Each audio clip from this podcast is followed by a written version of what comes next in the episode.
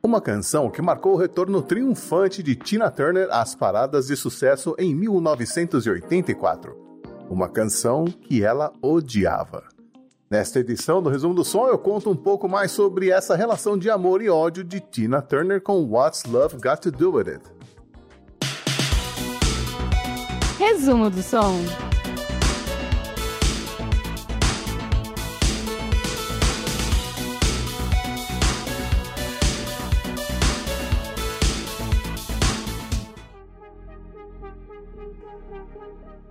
A história de hoje começa na Inglaterra em 1980. Martin Ware e Ian Craig Marsh haviam acabado de sair do grupo Human League e criado um projeto chamado British Electric Foundation, BEF. Com a ajuda da gravadora Virgin Records, eles conseguiram convidados ilustres para cantar nas faixas daquele que seria o disco de estreia do grupo, Music for Stowaways. Gary Glitter, Sandy Shaw, Paul Jones e James Brown. Porém, por uma questão financeira, James Brown acabou saindo do projeto. Um dos executivos da gravadora Virgin era amigo de uma cantora americana que há algum tempo não fazia sucesso nas paradas e perguntou se eles queriam convidá-la para o projeto. A tal amiga era ninguém mais, ninguém menos que Tina Turner, que naquele momento se recuperava de um divórcio tumultuado que a deixou sem gravadora e sem perspectivas de carreira solo nos Estados Unidos aos 42 anos. Obstáculos suficientes para derrotar a maioria dos artistas no show business, mas não Tina Turner.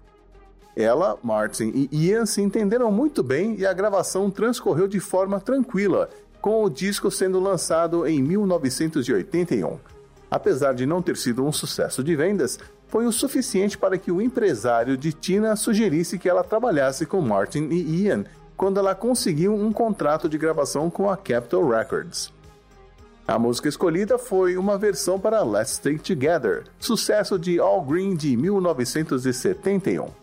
Mais uma vez, a parceria se mostrou harmoniosa e a canção entrou na parada americana, chegando ao 26º lugar da Billboard.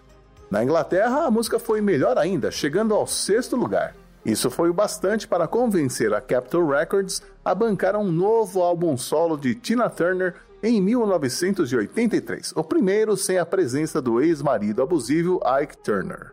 E a primeira música a ser trabalhada foi justamente What's Love Got to Do With It.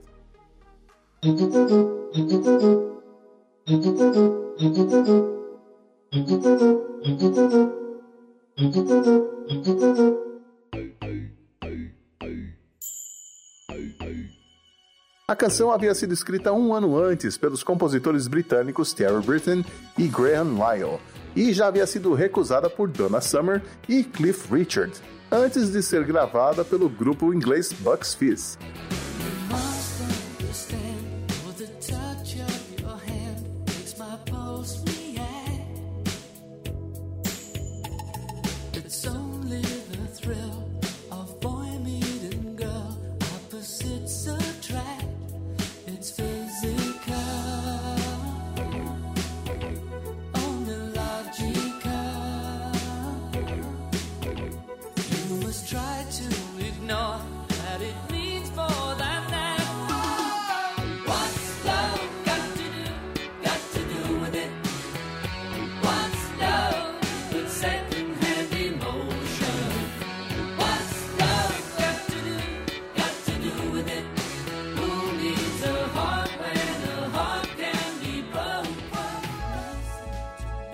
Mas esta gravação foi rejeitada na época pela gravadora do grupo e só seria lançada em 2000. E se dependesse de Tina Turner, a gravação com o Bucks Fizz seria a única a existir. Ela odiou a música quando a ouviu pela primeira vez. Primeiro, porque era uma música que não celebrava o amor romântico, e sim a sua ausência ou a dor que ela pode causar. Segundo, porque ela fez carreira cantando rock and roll e não músicas pop ou baladas. Foi preciso que seu empresário organizasse uma reunião entre Tina e um dos escritores da música, Terry Britton, para ver se eles poderiam fazer algumas mudanças que ajudassem ela a mudar sua opinião, pois ele realmente achava que a música tinha potencial para ser um sucesso. Terry garantiu a Tina que, se ela não gostasse do resultado final, a música não seria incluída no álbum. e usou uma técnica inusitada para ajudar Tina a sentir melhor a pegada e o ritmo que a música precisava. Ele sugeriu que ela o acompanhasse numa corrida ao redor da sala de gravação, okay. onde estaria tocando a base instrumental da música, até que ela percebesse que ela tinha uma batida em um ritmo próprio e encontrasse uma maneira de abordar a música com sua poderosa voz. E deu certo. Eles gravaram uma demo que foi entregue para John Hudson, do Mayfair Studios, em Londres, onde gravaram Rod Stewart, Jeff Beck, Elvis Costello, Ultravox e muitos outros astros da época. Com sua mesa de 48 canais e todo tipo de equipamento de ponta existente até então, o estúdio era mais do que adequado para a tarefa e começou com a programação da bateria eletrônica Lindrum, que serviria de fio condutor para os demais instrumentos. Terry Britton criou uma linha de baixo em um Fender Jazz e também trechos de guitarra em um Fender Telecaster ali mesmo na sala de controle. O músico e compositor Nick Lynn Smith usou um arsenal de sintetizadores para criar toda a base da música antes que Tina entrasse em estúdio para colocar a sua voz. Usando um Emulator 2, um Roland MKS-80 Super Jupiter, um Yamaha DX7 e um Oberheim OB8, ele conseguiu gravar as bases de três músicas que seriam gravadas naquela semana: What's Love Got to Do With It, I Can't Stand the Rain e Show Some Respect. Terry e John nunca haviam trabalhado com Tina e não sabiam bem o que esperar dela naquele domingo, dia da gravação. Eles sabiam que Tina era uma boa cantora que havia gravado alguns sucessos no passado, mas sobre a qual há muito tempo não ouviam falar. Terry sugeriu começar com What's Love, pois ela seria a menos exigente para a voz dela. Mal sabiam eles que gravar a voz de Tina Turner seria um grande desafio. Não porque ela não sabia o que fazer em estúdio, ou porque sua voz era ruim, muito pelo contrário. Sua voz era tão potente e rica e ela cantava como se estivesse em um show para 25 mil pessoas, sempre usando 100% da capacidade vocal. You must try to ignore that it means more than that. Oh, what's love got to do? Got to do with it. A captação dos microfones teve que ser revista para que eles pudessem obter o melhor dos agudos e graves sem explodir. John Hudson decidiu usar dois microfones na gravação, um Neumann U67 colocado mais próximo da cantora e um AKG C12A colocado mais distante dela. Porém, a voz de Tina era tão potente que era possível ouvi-la na recepção do estúdio, mesmo com as portas trancadas, e não havia como evitar a distorção nos agudos. A solução foi usar um microfone de pressão colado no bumbo da bateria e foi capaz de igualar o volume de todos os sons captados dentro de seu alcance. Além disso, Terry orientou Tina a esquecer os microfones e imaginar que estava se apresentando apenas para ele, e não para uma multidão, cantando em seu ouvido.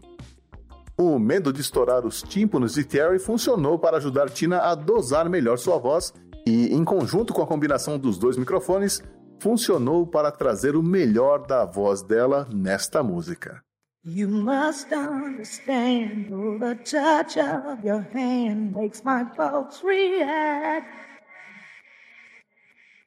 That it's only the thrill of boy meeting girl opposites attract. It's physical. What's Love Got to Do With It foi lançada no dia 1 de maio de 1984 e em pouco tempo subiu na parada da Billboard, chegando ao posto número 1, onde ficou durante três semanas, se tornando a primeira e única música na carreira de Tina Turner a liderar a parada.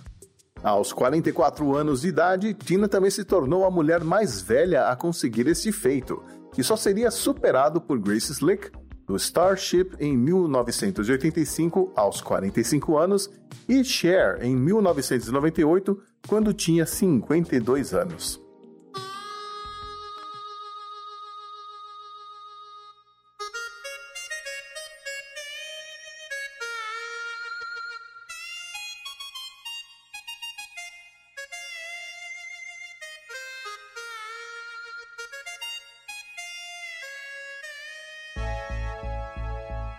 No videoclipe da música, Tina aparece andando por vários locais de Nova York, interagindo com casais e dançarinos.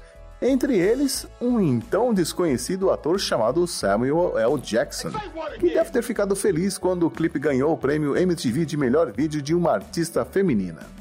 What's Love Got to Do With It ganhou três prêmios Grammy em 1985: Canção do Ano, Gravação do Ano e Melhor Performance Vocal Pop Feminina, e foi incluída entre as 500 maiores músicas de todos os tempos da revista Rolling Stone.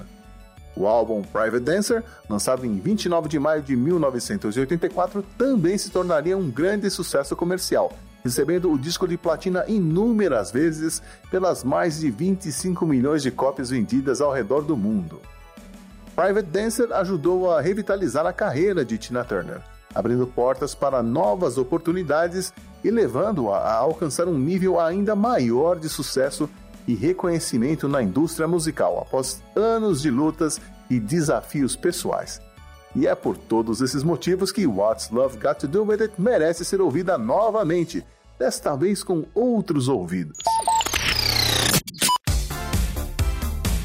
Morando perto do lago Zurich, na Suíça, desde 1995, Tina renunciou à cidadania americana e se afastou completamente do show business em 2009 após uma turnê de comemoração de 50 anos de carreira. Desde então, a cantora vem enfrentando uma série de tragédias pessoais, como a morte de dois dos seus quatro filhos, além de problemas de saúde, que incluíram um AVC, um câncer intestinal e um problema renal, que foi superado com um transplante vindo de seu marido, Erwin Bach, um ex-executivo da gravadora EMI com quem ela está desde 1985. Aos 83 anos e uma carreira que se estendeu por 44 anos, tudo o que ela quer fazer hoje em dia é ser feliz, curtindo a vida. Mas ainda encontra tempo para causas nas quais acredita, como o projeto Beyond, um álbum de orações budistas e cristãs com introdução e interlúdios falados por ela, que pratica a religião desde os anos 70. E se você mora em São Paulo, pode conferir a mostra Tina Turner, uma viagem para o futuro e está em exibição no Museu da Imagem e do Som até o dia 7 de julho, com fotografias do célebre fotógrafo do rock and roll Bob Gruen e de outros nomes consagrados, além de instalações e conteúdos audiovisuais feitas exclusivamente para o Brasil, país que a ajudou a entrar no livro Guinness dos Recordes em 1988, com o show de uma artista solo com o maior público da história, com 184 mil pessoas no Rio de Janeiro no show da turnê mundial Break Every Rule. Eu sou o Xi e espero te encontrar de novo no mês que vem para ouvir mais uma história de um outro hit dos anos 80. Até lá!